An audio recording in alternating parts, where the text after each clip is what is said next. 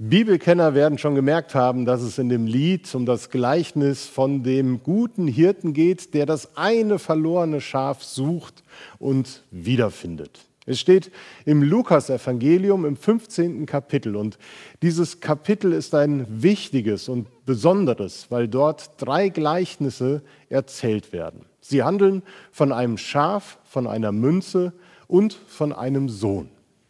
Und bei aller Unterschiedlichkeit, die sie in ihren Inhalten haben, haben sie auch etwas gemeinsam. Denn sie handeln vom Suchen, vom Wiederfinden und von großer Freude. Zwei von ihnen, die ersten beiden, möchte ich mit euch in der Predigt näher betrachten. Und da schreibt Lukas, Jesus war ständig umgeben von Zolleinnehmern und anderen Leuten, die als Sünder galten.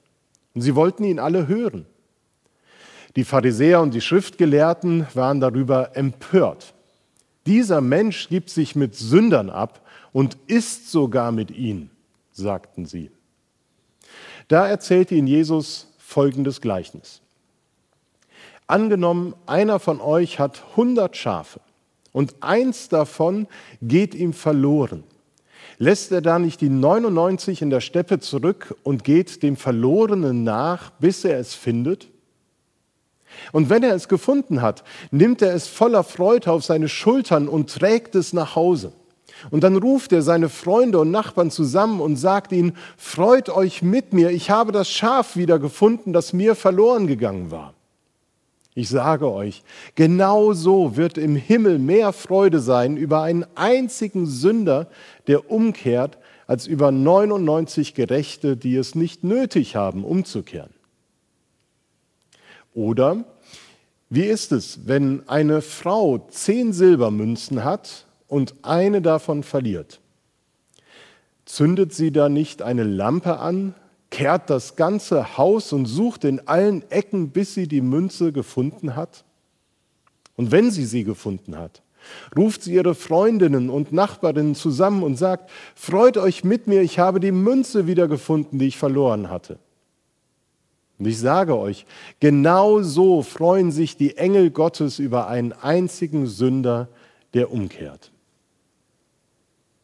Diese Trilogie von Gleichnissen eröffnet Lukas mit einer kleinen Inszenierung. Es werden zwei Menschengruppen einander gegenübergestellt. Auf der einen Seite stehen die Zöllner und die Sünder und auf der anderen die Pharisäer und die Schriftgelehrten.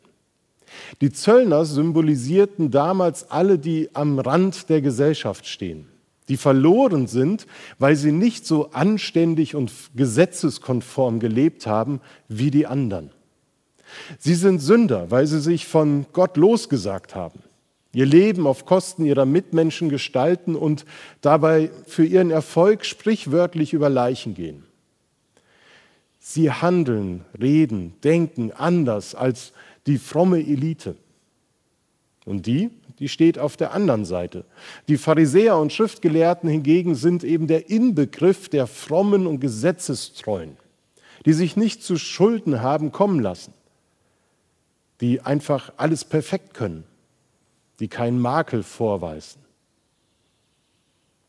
Und sie machen Jesus den Vorwurf, mit der anderen Gruppe Tischgemeinschaft zu pflegen was bedeutet, dass er die Sünder annimmt und dass er mit ihnen befreundet ist und dass er sie annimmt und hineinnimmt in seine Gemeinschaft, statt sie zu verurteilen und auszuschließen.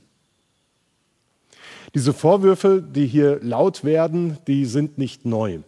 Denn wir lesen in den Evangelien, dass sehr oft Sünder, Zöllner, andere zwielichtige Gespalten zu Jesus kamen, um ihn zu hören. Es kommen ja ständig solche Menschen zu ihm, um Gemeinschaft mit ihm zu haben. Und sie tun das, sie wollen das, weil sie erkannt haben, dass er derjenige ist, der die Distanz zwischen Gott und Sündern überwinden kann. Dass Jesus derjenige ist, der Worte des Lebens spricht. Und sie wollen ihn hören. Sie wollen von ihm lernen. Sie wollen umkehren und ihr Leben ändern.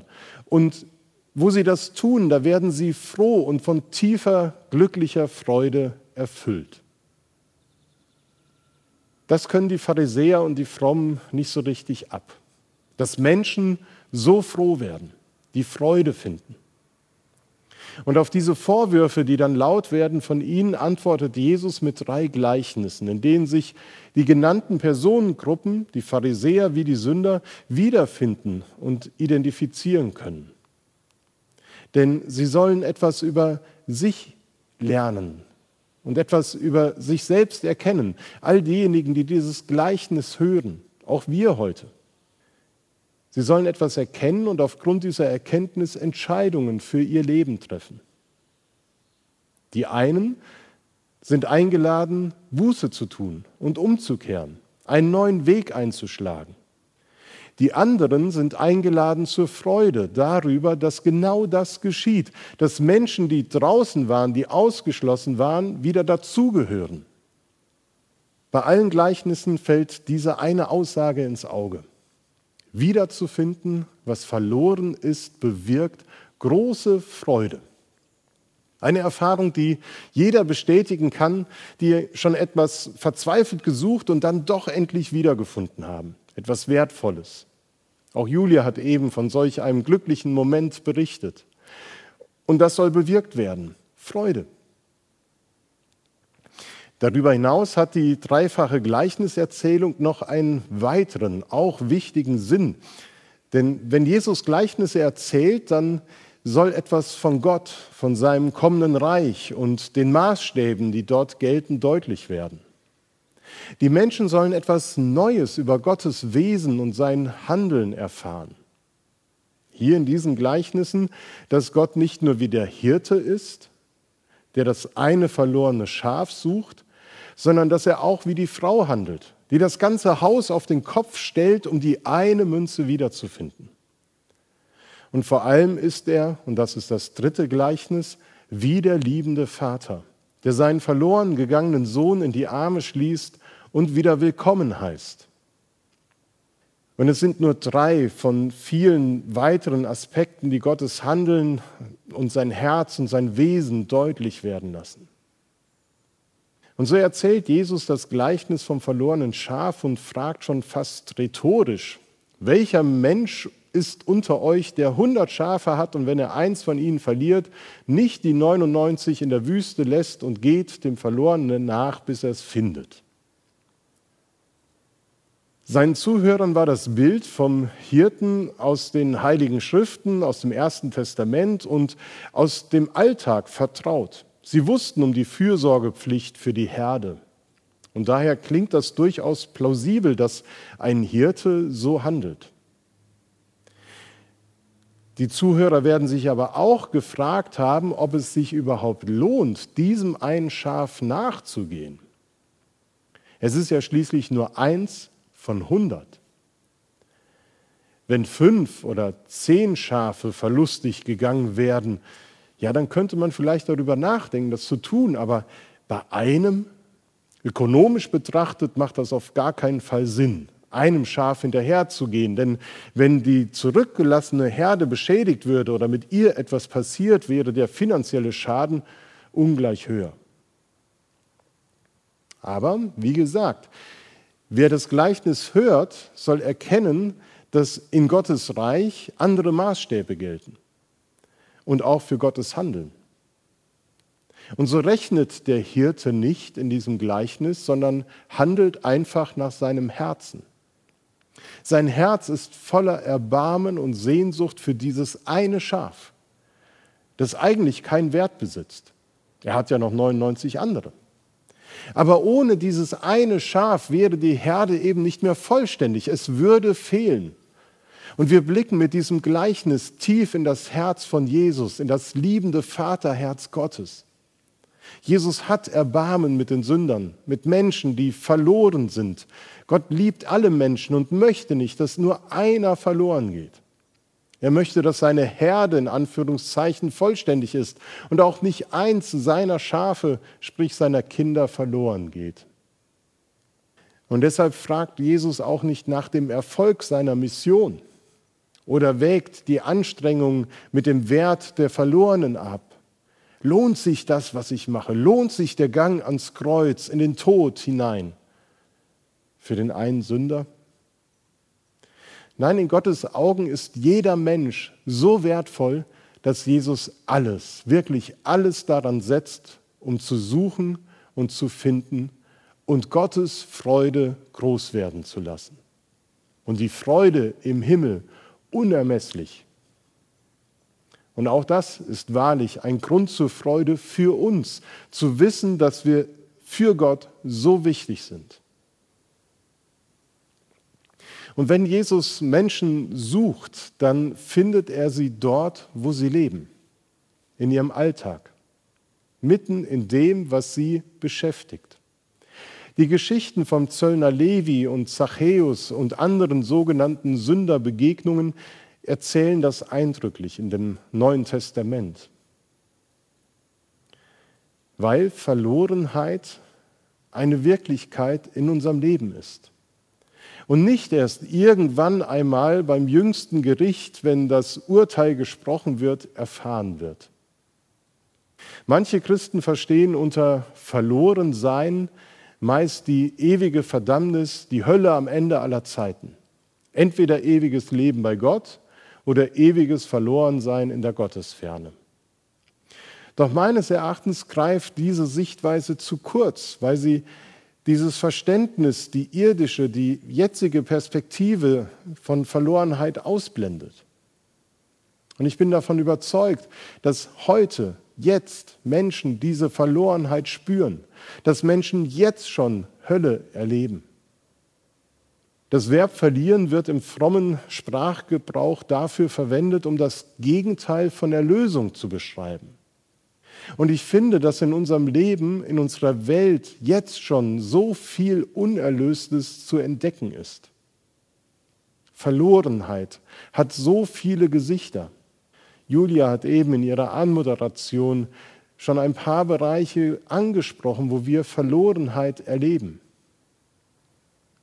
Die Dramatik und die Tragödie der Verlorenheit der Menschen, die zeigt sich schon viel früher darin, dass sie sich in ihrem Alltag verloren haben oder eben verloren fühlen.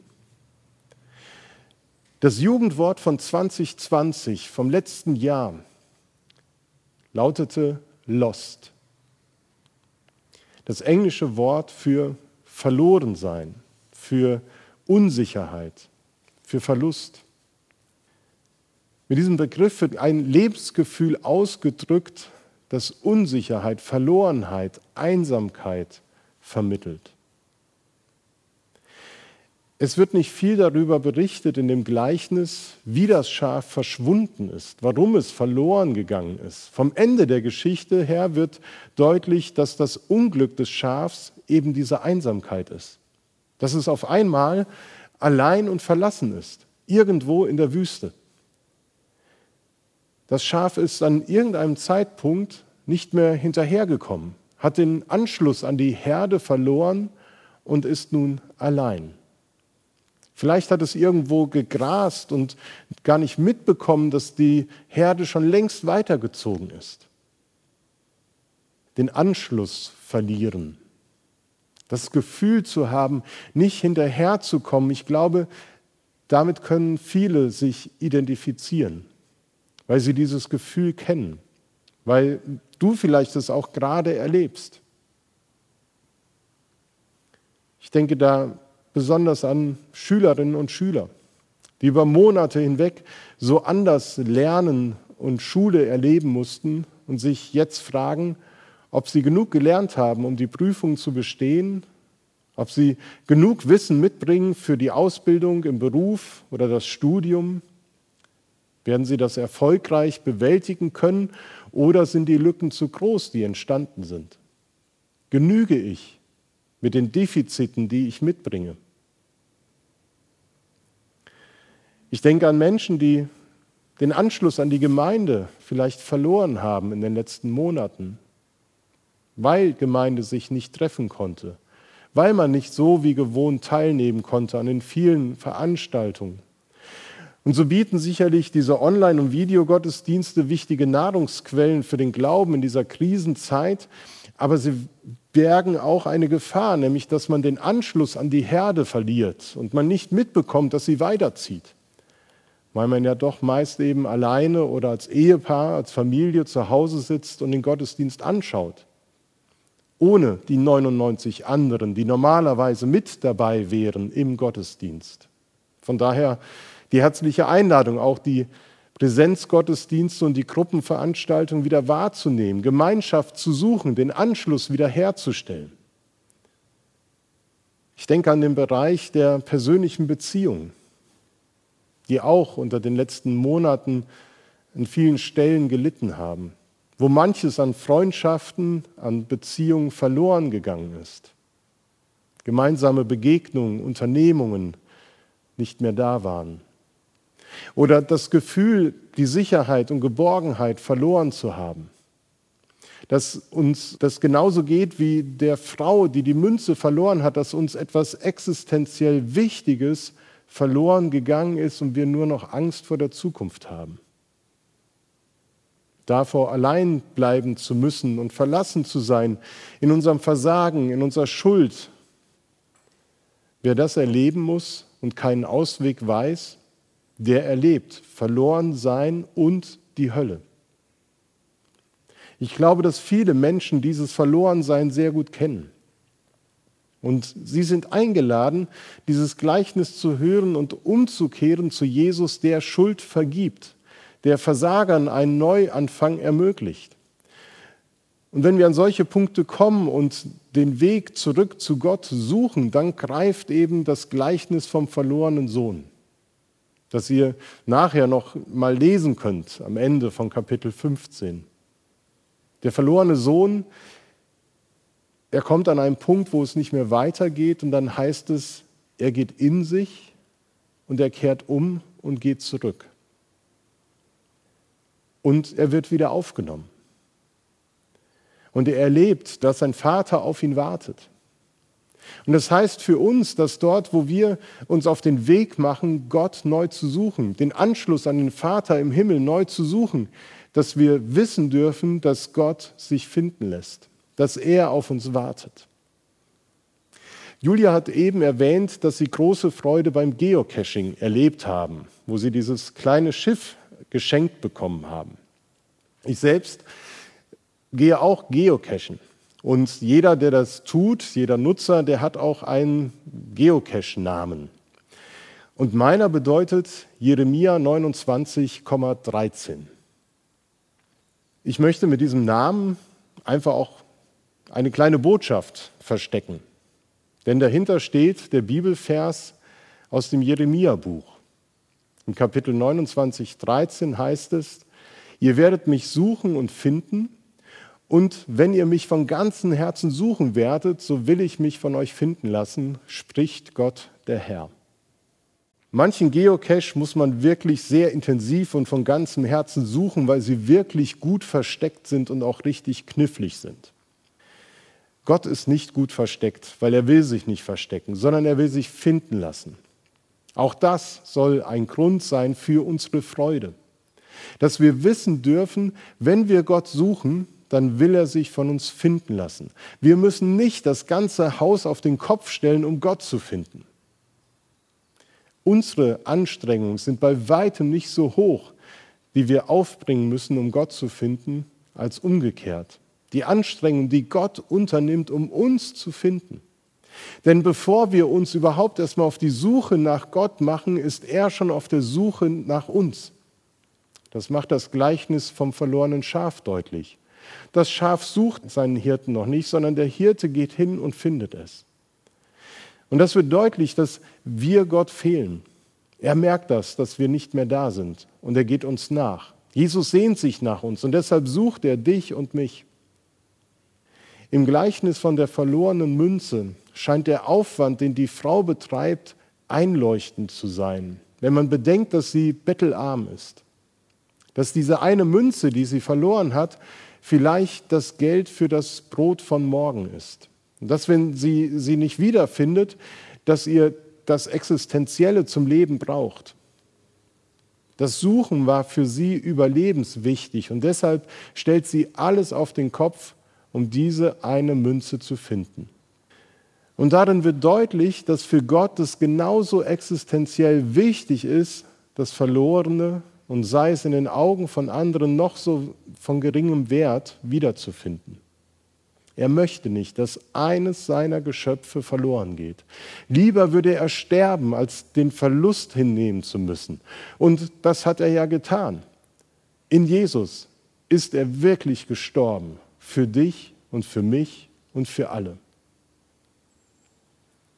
Und wir sind eingeladen, umzukehren, wieder neu umzukehren. Es ist nicht nur einmal geschehen, irgendwann in deinem Leben, sondern es gilt immer wieder neu, den Anschluss an Gott zu suchen.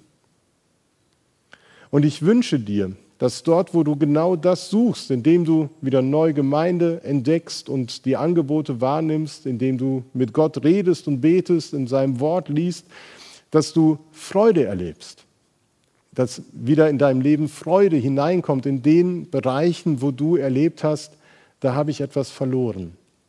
Manches kann nicht einfach ersetzt werden.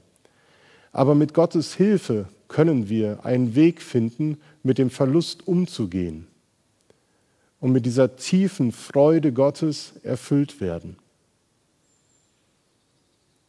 Er macht sich auf den Weg, dich zu suchen und zu finden. Gemeinde ist ein Ort, wo wir Gott finden können. Er ist hier gegenwärtig unter uns. Und ich finde, dass Gemeinde ein Ort sein soll, wo die Freude geteilt werden soll. Und ich freue mich darüber, dass das wieder mehr möglich ist und wünsche euch bei den offenen Gärten, bei den Gruppenveranstaltungen Begegnungen der Freude. Gott segne euch. Amen.